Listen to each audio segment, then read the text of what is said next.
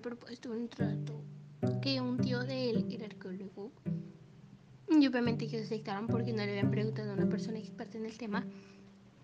Ellos decidieron formar preguntas para preguntarle al arqueólogo.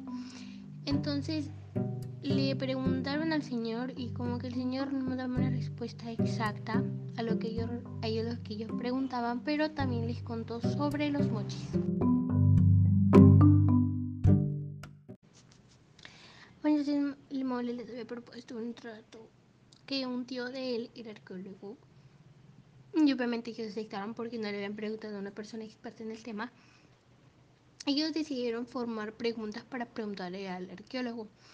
Entonces le preguntaron al señor y como que el señor no daba una respuesta exacta a lo que ellos, a ellos, lo que ellos preguntaban, pero también les contó sobre los mochis.